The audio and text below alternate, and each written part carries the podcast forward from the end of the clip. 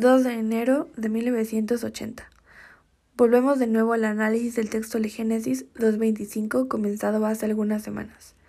Según este pasaje, el varón y la mujer se ven a sí mismos como a través del misterio de la creación. Se ven a sí mismos de este modo antes de darse cuenta de que estaban desnudos. Este verse recíproco no es solo una participación en la percepción exterior del mundo, sino que tiene también una dimensión interior de participación en la visión del mismo creador. De esta visión de la que habla de varias veces la narración del capítulo primero. Y vio Dios ser muy bueno cuanto había hecho. Génesis 1.31. La desnudez significa el bien originario de la visión divina. Significa toda la sencillez y plenitud de la visión a través de la cual se manifiesta el valor puro del cuerpo y del sexo.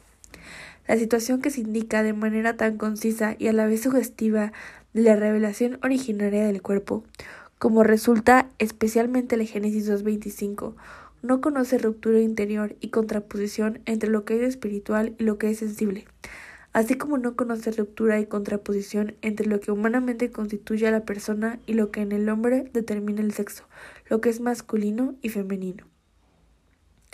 Al verse recíprocamente como a través del misterio mismo de la creación, varón y mujer se ven a sí mismos aún más plenamente y más distintamente que a través del sentido mismo de la vida, es decir, a través de los ojos del cuerpo. Efectivamente, se ven y se conocen a sí mismos como toda la paz de la mirada interior, que crea precisamente la plenitud de la intimidad de las personas.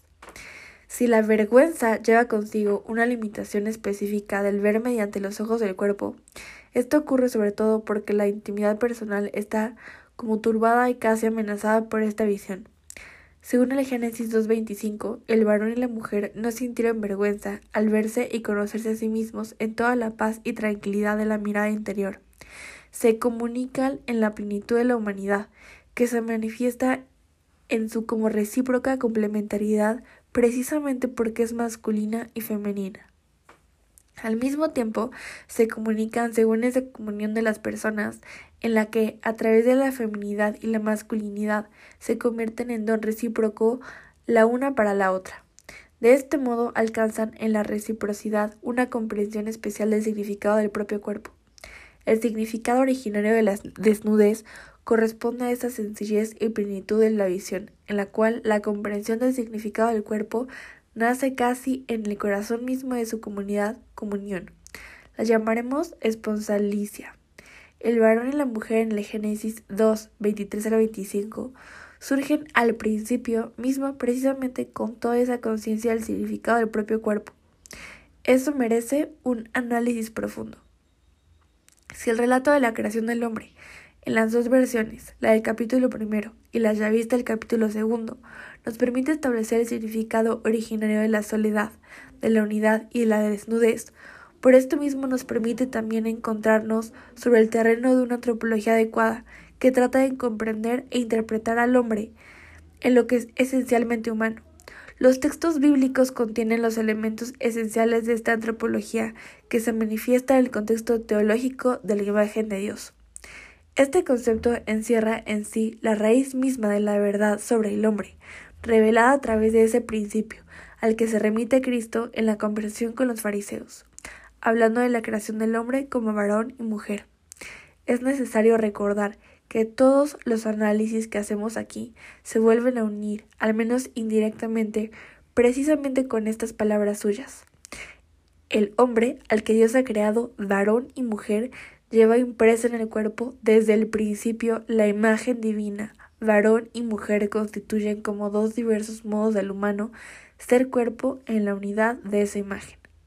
Ahora bien, conviene dirigirse de nuevo a esas palabras fundamentales de las cuales que se sirvió Cristo, esto es, a la palabra creó, al sujeto creador, introduciendo en las consideraciones hechas hasta ahora una nueva dimensión, un nuevo criterio de comprensión e interpretación que llamaremos hermenéutica del don.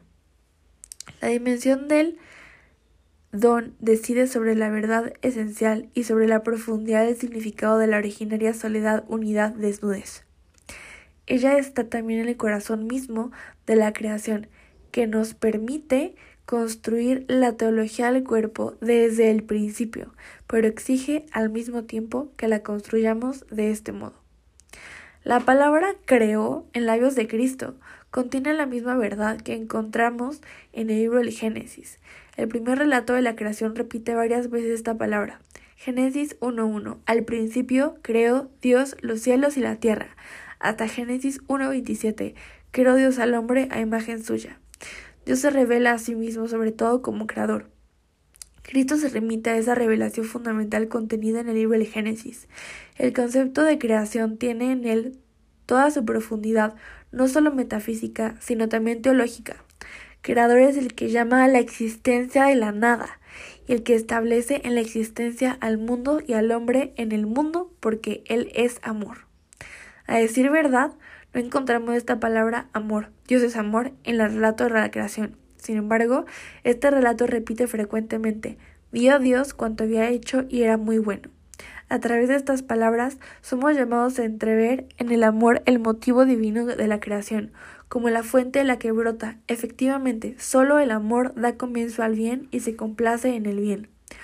Por esto, la creación, como obra de Dios, significa no solo llamar de la nada a la existencia y establecer la existencia del mundo y del hombre en el mundo, sino que significa también, según la primera narración, Beresit Bara, donación, una donación fundamental y radical, es decir, una donación en la que el don surge precisamente de la nada. La lectura de los primeros capítulos del libro de Génesis nos introduce en el misterio de la creación, esto es, del comienzo del mundo por voluntad de Dios, que es omnipotencia de amor. En consecuencia, toda criatura lleva en sí el signo del don originario y fundamental. Sin embargo, al mismo tiempo, el concepto donar no puede referirse a una nada. Ese concepto indica al que se da y al que recibe el don, también la relación que se establece entre ellos. Ahora, esta relación surge del relato de la creación en el momento de la creación del hombre. Esta relación se manifiesta sobre todo por la expresión Dios creó al hombre a imagen suya, a imagen de Dios los creó. En el relato de la creación del mundo, visible el donar tiene sentido solo respecto al hombre. En toda la obra de la creación, solo él se puede decir que ha sido gratificado por un don. El mundo visible ha sido creado para él. El relato bíblico de la creación nos ofrece motivos suficientes para esta comprensión e interpretación.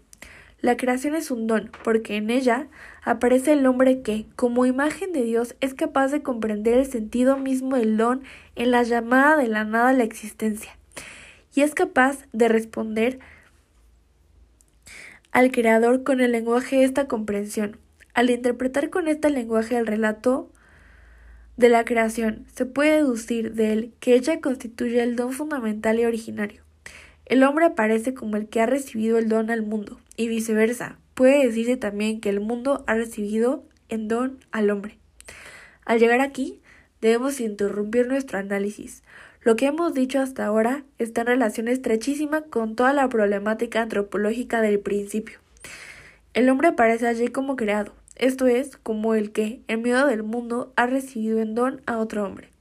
Y precisamente esta dimensión del don debemos someterla a continuación a un análisis profundo, para comprender también el significado del cuerpo humano en su justa medida.